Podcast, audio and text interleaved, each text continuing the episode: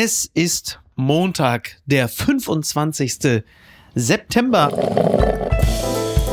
Apokalypse und Filterkaffee. Die frisch gebrühten Schlagzeilen des Tages. Mit Mickey Beisenherz. Einen wunderschönen Montagmorgen und herzlich willkommen zu Apokalypse und Filterkaffee, das News Omelette. Und auch heute blicken wir ein wenig auf die Schlagzeilen um Meldung des Tages. Was ist wichtig? Was ist von Gesprächswert? Worüber lohnt es sich zu reden an diesem Montag, an dem der Baugipfel im Kanzleramt stattfindet? Es fehlen 700.000 Wohnungen.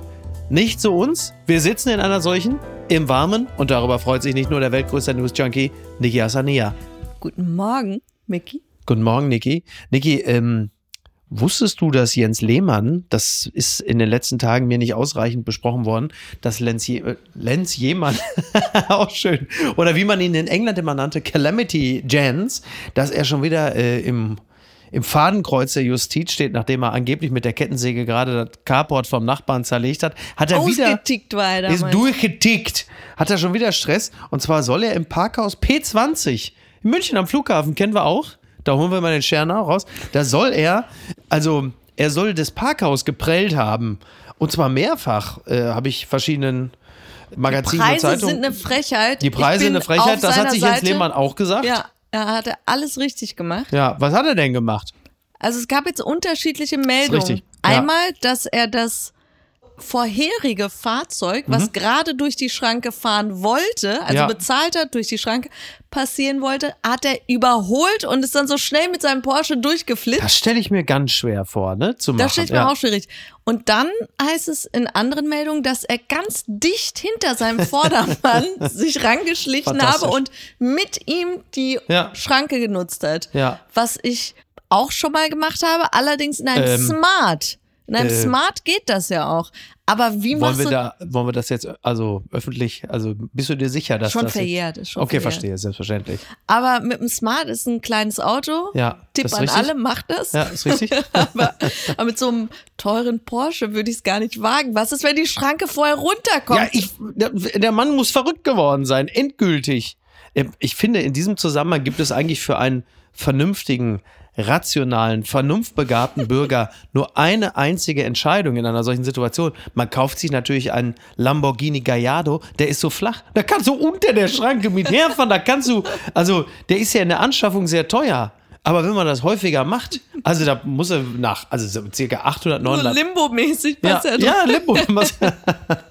Und was schreibt eigentlich die Bild? Dänenfäser erklärt unseren Politikern, was Deutschland jetzt tun müsste. Schluss mit dem Blabla bei Migration. Dänenfäser ist einfach ein fantastischer Begriff. Das ist ja im Grunde genommen ja, äh, geht es ja in diesem Falle um den äh, Minister für Einwanderung und Integration in Dänemark, ein Sozialdemokrat, Kåre Dybfordbeck heißt der Mann. Oder wie die Bild ihn nennt, der Dänenfäser. Das gefällt mir übrigens noch besser als Söder-Tochter. Und es geht um Migration. Klar, das ist äh, das europäische und auch das deutsche Thema. Niki, wie äh, stehst du dazu? Das Boot ist voll! Ja. Gut, dann müssen wir vielleicht. Naja, gut, also so geht's jetzt ja auch nicht. Die Schlagzeile des Tages. Flüchtlinge und Migration, SPD-Fraktion für breiten Kompromiss mit Union, das berichtet NTV. Ich dachte, wir müssen vielleicht doch noch mal ein bisschen anders über das Thema Das ist reden. natürlich nicht unser Sentiment, aber mein, Beruhige dich, Niki, die Leute kennen uns. mein, mein Eindruck ist aber, Ja. Mhm. wie formulieren wir human, das Boot ist voll, ohne das Boot ist voll zu sagen? Das ist richtig. Äh, Ich zitiere kurz nochmal eben das, was NTV hier gemeldet hat. Kanzler Scholz und seine SPD signalisieren der Opposition, dass sie beim Thema Migration einen über die Regierung hinausgehenden Konsens finden wollen, der letztendlich zur Reduzierung der Zahl von Flüchtlingen führen soll. Eine Obergrenze sei aber, Zitat, ineffektiv, heißt es aus der SPD-Fraktion. Also man könnte jetzt erstmal sagen, da hat die Opposition auch ihre staatspolitische Verantwortung erkannt, natürlich genauso wie die Regierungskoalition, denn man hat sich in den letzten Tagen ja ordentlich darüber zerlegt. Äh, Olaf Scholz hat seinen Deutschlandpakt angekündigt, dann sagte Friedrich Merz, Merz von der Opposition, ja,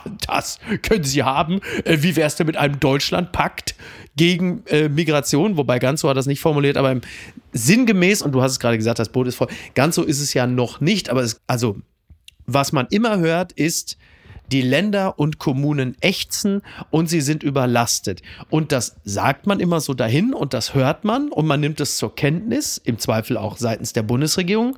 Und dann denkt man, naja, komm, so schlimm wird es nicht sein. Aber auf der Landes- und kommunaler Ebene sind natürlich die Sportstätten, die Turnhallen wieder voll, äh, diverse Wohnungen. Also das muss man schon ernst nehmen. Ja, weil es Thema. einfach auch zehn Schritte weitergeht, was auch mit Geld einfach nicht äh, genau. zu lösen ist. Also du brauchst ja, um diese Menschen integrieren zu können, um sie würdig und menschlich ja. Äh, in die Gesellschaft eingliedern zu können, brauchst du einfach Kita-Plätze, Sprachkurse, alles an Manpower, die wir dazu, ohnehin ja. schon anscheinend nicht haben. Genau.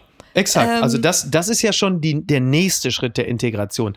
Worüber ja vorrangig erstmal geredet wird, ist die Quantität. Das, was du beschreibst, ist ja überdies die Qualität, die dann auch dafür sorgt, also die Qualität der Betreuung, der Eingliederung, die dafür sorgt, dass wir eben nicht diese Fälle haben von Verhaltensauffälligkeit, die ein ohnehin schon schwieriges Klima noch zusätzlich erschwert. Und wir, das ist jetzt eine knappe Woche her, da hat dann der ehemalige Bundespräsident Gauck sich zu dem Thema geäußert, dass es auch, ich paraphrasiere, auch zu unmenschlichen Entscheidungen kommen wird. Und das wurde ihm natürlich mächtig um die Ohren gehauen. Hat auch gesagt, wie kann ein evangelischer Pfarrer, ein Kirchenmann so etwas sagen?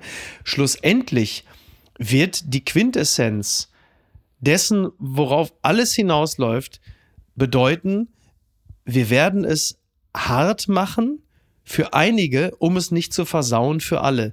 Denn du wirst nicht umhin kommen und zu diesem unbequemen, unpopulären und unglaublich unsexy für Wahlkampfschluss wird man irgendwann gelangen, wenn du möchtest, dass der Staat, dass die Regierung, die Regierungen die Kontrolle haben oder dass der Eindruck von Kontrolle und Ordnung entsteht. Wenn das nicht der Fall ist, dann hast du die Situation, Stichwort AfD, dass andere für dich diese Lösungen aufzeigen und sie Zulauf bekommen. Deswegen merkst du ja jetzt auch, dass man offensichtlich in der Situation ist zu begreifen, dass es hier um weit mehr geht als nur Wahlkampftaktik vor Landtagswahlen. Was mir einfach auch wirklich jetzt bei allen Parteien, wenn man sich die Grünen jetzt rauspickt, da tut es mir wirklich gerade am ja, meisten leid. Allerdings. Weil sie in dieser Koalition generell schon so viele Kröten schlucken mussten. Mhm. Also Wer hätte gedacht, Dabei wollten sie die doch eigentlich über die Straße tragen. Ja. Ähm, lass es Waffenlieferungen sein, ja, Braunkohle. da kommt einiges alles, zusammen. Alles ist ja. jetzt so. Und dann steht da plötzlich Ricarda Lang, die Grünen-Chefin vom linken Flügel und sagt, ich erwarte von Nancy Faeser und Joachim Stammt, dass jetzt Rückführung, wo du denkst, das ist ja ein Sound. Du musst dir das wirklich vorstellen. Vor drei, vier Jahren hätte man Horst Seehofer angeschrien, Nazi. Jetzt steht Ricarda Lang, eine Grüne. Du siehst also auch, wie der komplette Diskurs natürlich ist, nach rechts gewandert ist. Ist dir aber aufgefallen, dass äh, vor einigen Wochen verglich man Feser mit Seehofer mhm. und jetzt, um es so ein bisschen milder zu machen, fällt der Name Otto Schilly immer Ach so, öfter. ja, ja naja, weil er der Sozial, der harte Sozialdemokrat genau, und halt eben genau. Innenminister äh, war. Aber klar, das Thema ist ja auch unglaublich unsexy. Vor allem in Deutschland, gerade ja. mit der Geschichte. Ja. Ich verstehe es, dass man da eben nicht so, auch wenn die Sozialdemokraten in Dänemark äh, glaube ich, an der Macht sind. Mhm. Ja, und absolut.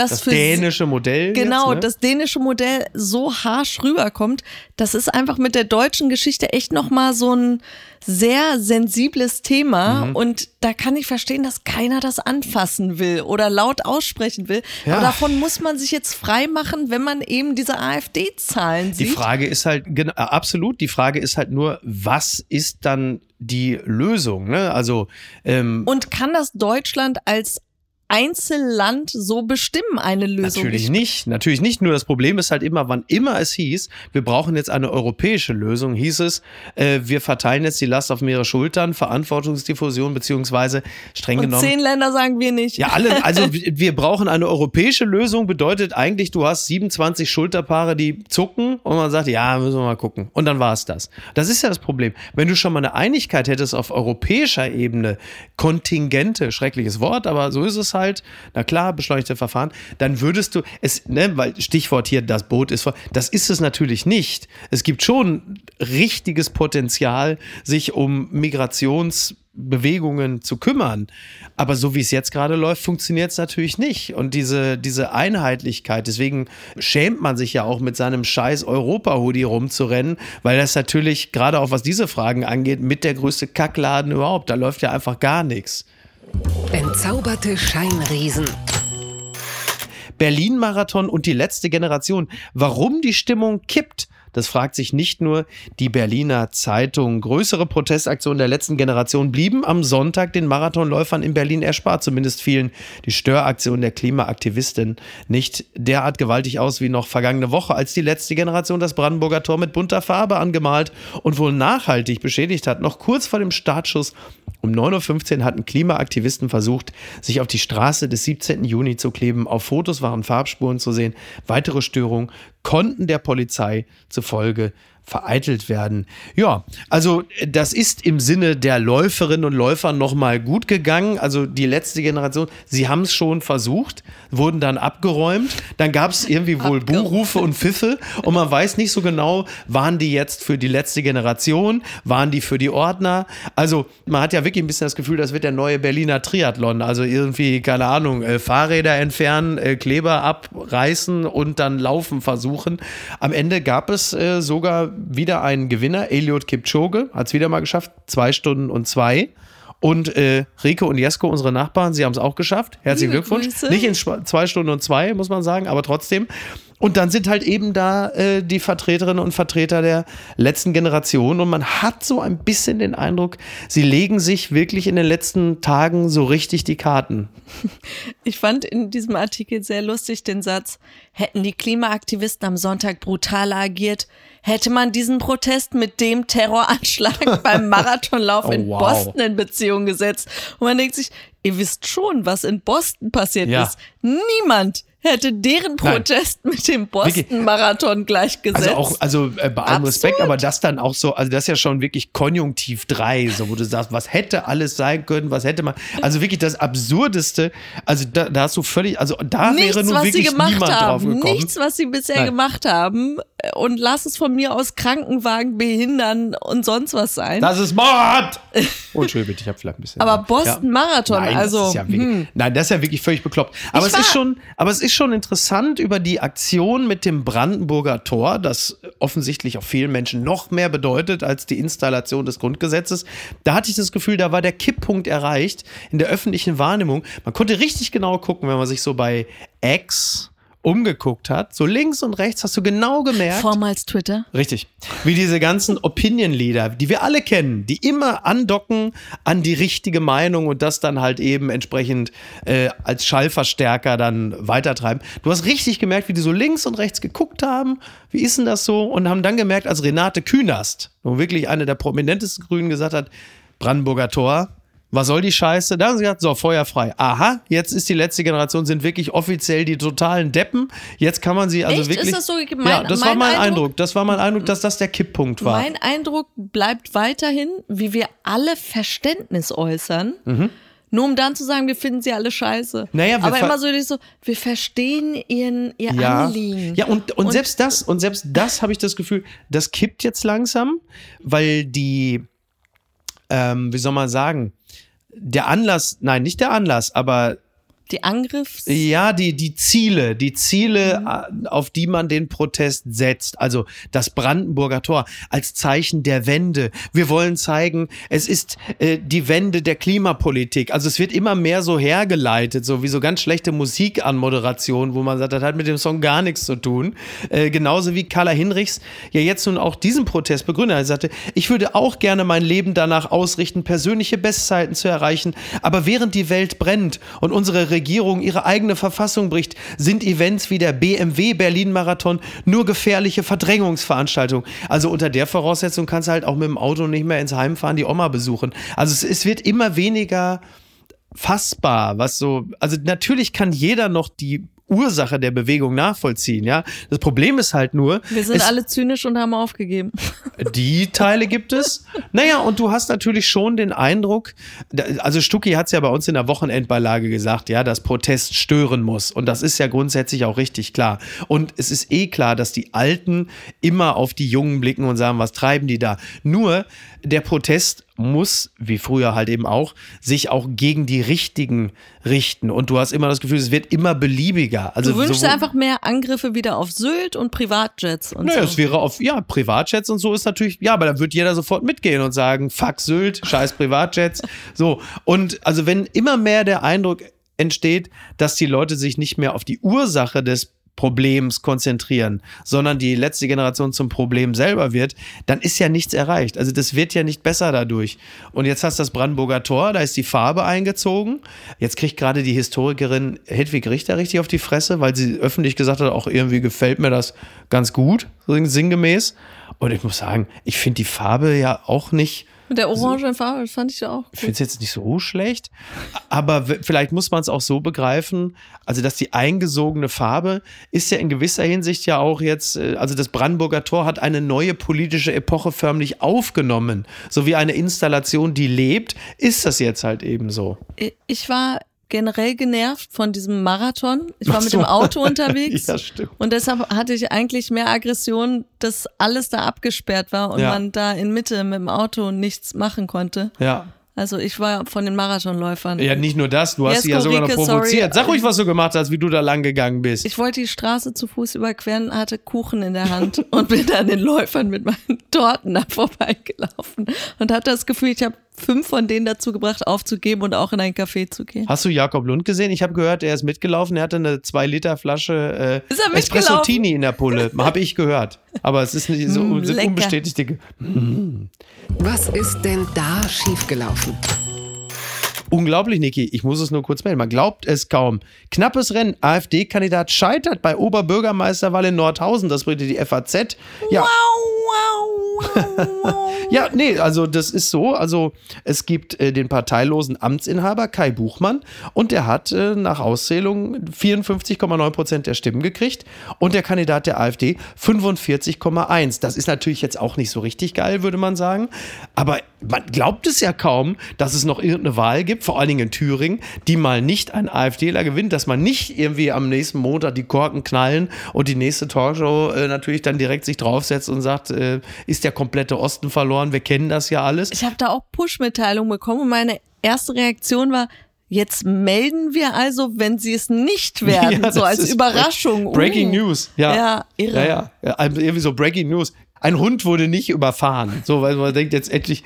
Übrigens heißt der Kandidat der AfD Prophet. Man könnte also sagen, Niki, der Prophet zählt nichts im eigenen Land. Gewinner des Tages ist Markus Söder des Wochenendes, CSU-Parteitag. Söder findet sein Zen. So schreibt es Ferdinand Otto in der Zeit. Markus Söder fasst doch noch Tritt im Wahlkampf und zeichnet Bayern als Alternative zur Ampel. Emotionaler Höhepunkt auf dem Parteitag aber wird sein Angriff auf die ARD, ich will immer ARD sagen, AfD, um Gottes Willen. Also so weit sind wir nun wirklich noch nicht. Schauen Sie, es geht um Bayern. Söder hat äh, die AfD angezählt, hat sie ganz klar als den Feind bezeichnet und er hat am Ende dieses Parteitages 96,56 Prozent bekommen. Gut, wir müssen an der Stelle sagen, Martin Schulz hatte mal 100 Prozent und jetzt ruft Bale, macht den. Wollen wir auch nicht vergessen.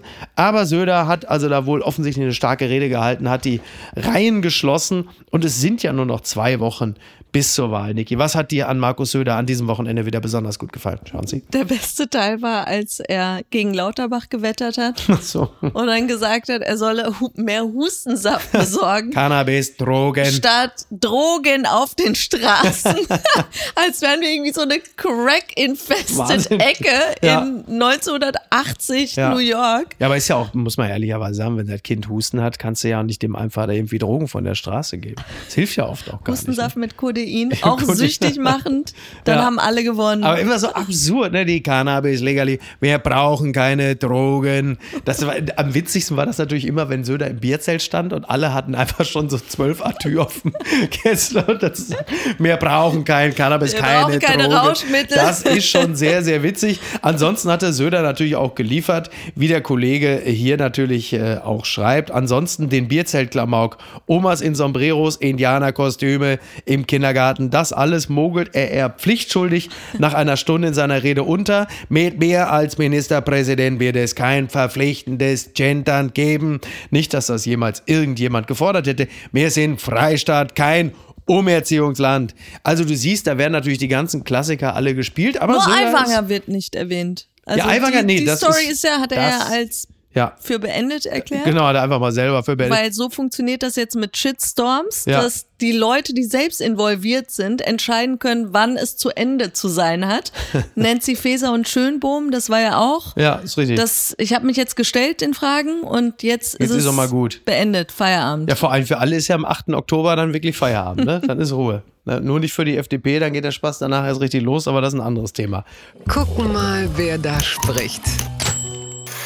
Neues Design der CDU. Jetzt spricht der Agenturchef und mit ihm gesprochen hat der gute Moritz Herrmann vom Stern. Liebe Grüße. Und äh, der ganze Artikel ist schon wunderbar überschrieben mit dem tollen Zitat. Die Stimmung war sehr gut bis dieser Palast aus Tiflis auftauchte.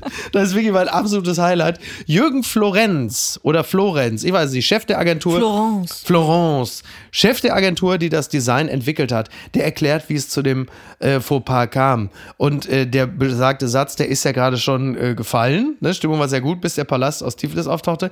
Und die Frage war natürlich, und deswegen fängt Moritz Herrmann auch gleich direkt in dem Interview an und sagt, okay, dann gleich rein in die Peinlichkeit. Wie kann es denn passieren? Ne? Pipapo. Und dann sagt äh, der Kollege Florenz, das Video war ursprünglich nur für den Pitch gedacht. Alle sagen jetzt ein Imagevideo für die CDU. Es war eigentlich nur ein Video für das neue Design für den Pitch. Und das hat der CDU dann aber so gut gefallen, ja, dass entschieden wurde, das Video zum Launch dann öffentlich zu machen.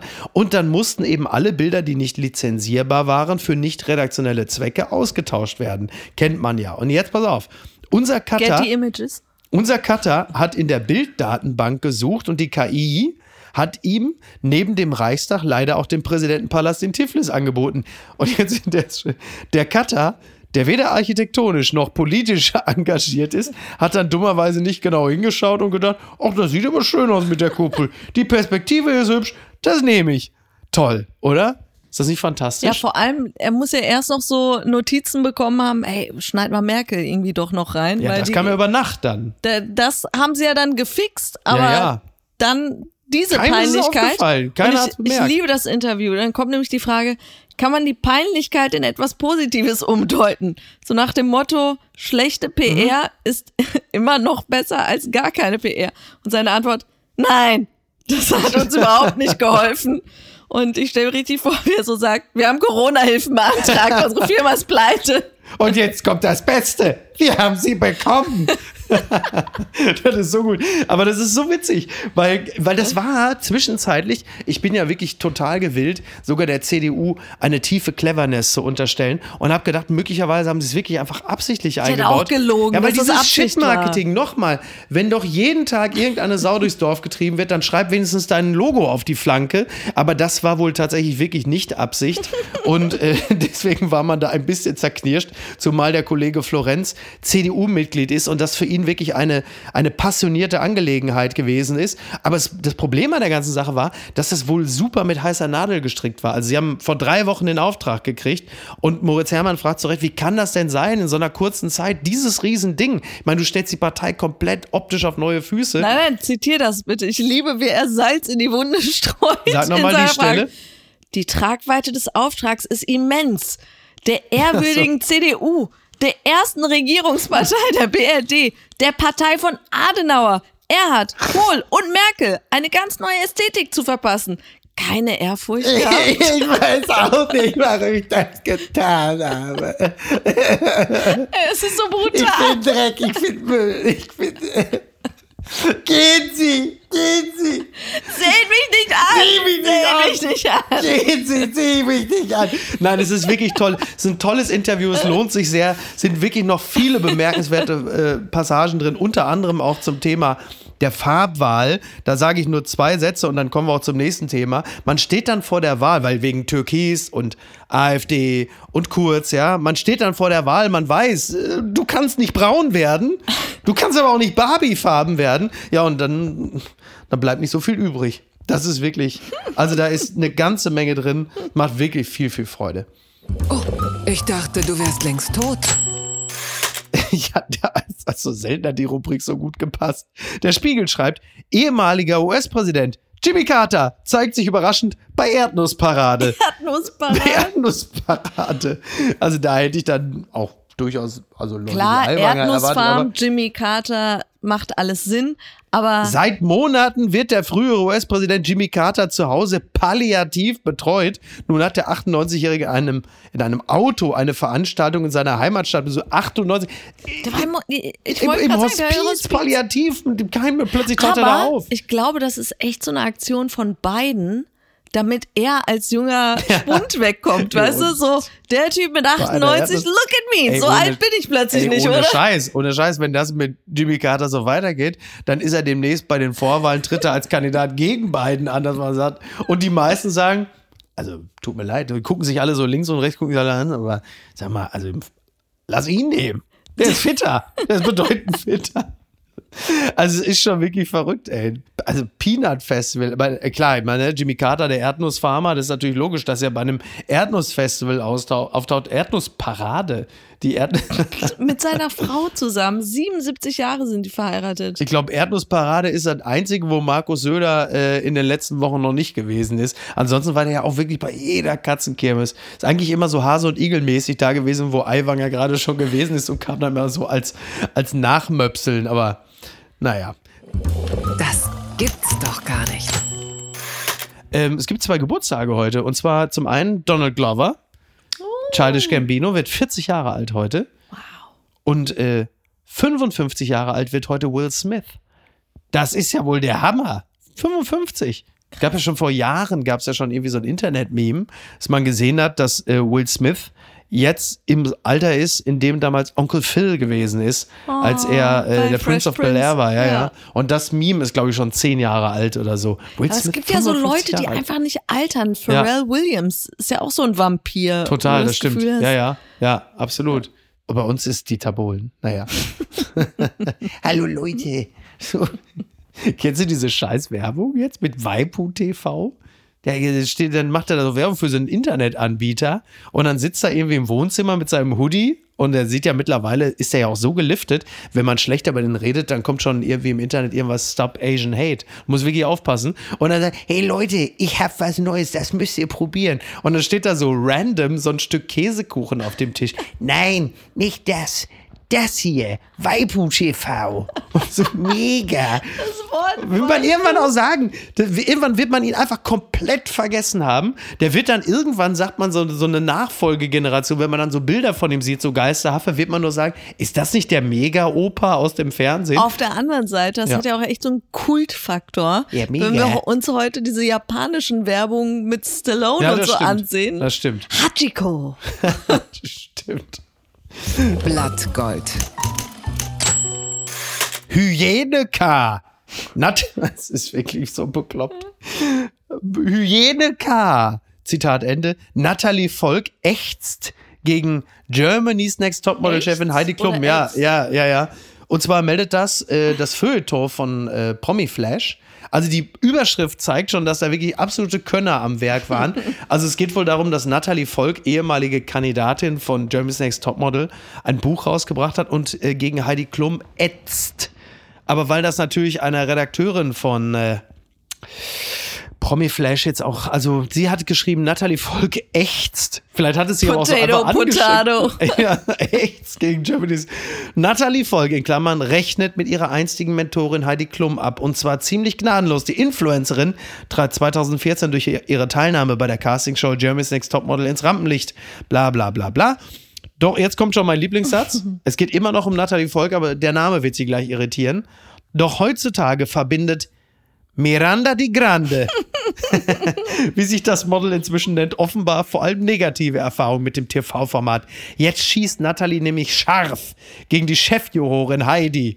In ihrem neuen Buch, in ihrem neuen Buch, in meinen eigenen Worten, Ein Tag ohne Lügen, ruft sich Natalie unter anderem auch die Zeit am Topmodel-Set in Erinnerung. Dabei lässt sie kein gutes Haar an Heidi. Sie nennt sie in dem Text sogar Hyäne K. berichtet von fieser Kritik und Blessuren, die sie sich während des Drehs zuzog. Unter anderem schreibt sie, Niki zitiere gern, Für mich hat Hyäne K. wahrscheinlich etwa ein paar psychische Probleme. Das ist so Das ist Belletristik pur. Das ist so, der das Buchmesse, Shortlist. Fantastisch. Das ist wirklich, ist ja jetzt auch bald äh, Buchmesse. Also in dem Falle wahrscheinlich eher Buchmesse Dubai. Aber das ist schon wirklich so toll. Also du willst jemandem, also wirklich so richtig ans Bein pinkeln, aber der Winkeladvokat, wahrscheinlich im Zweifel ist das ja oft Burkhard Beneken von solchen Leuten, hat gesagt, pass mal auf, das könnte Probleme geben, äh, schwäch's ein bisschen ab. Dann nennt sie sie Hygieneka und dann aber auch zu sagen, für mich hat sie wahrscheinlich etwa ein paar psychische Probleme. Das Maybe. Ist so, das, ist, das ist wirklich so gut. Und das Beste ist, der Verleger, also es ist ihre Autobiografie, ja. Das ist also auch wirklich kaum dicker als das Flugblatt von Aiwanger.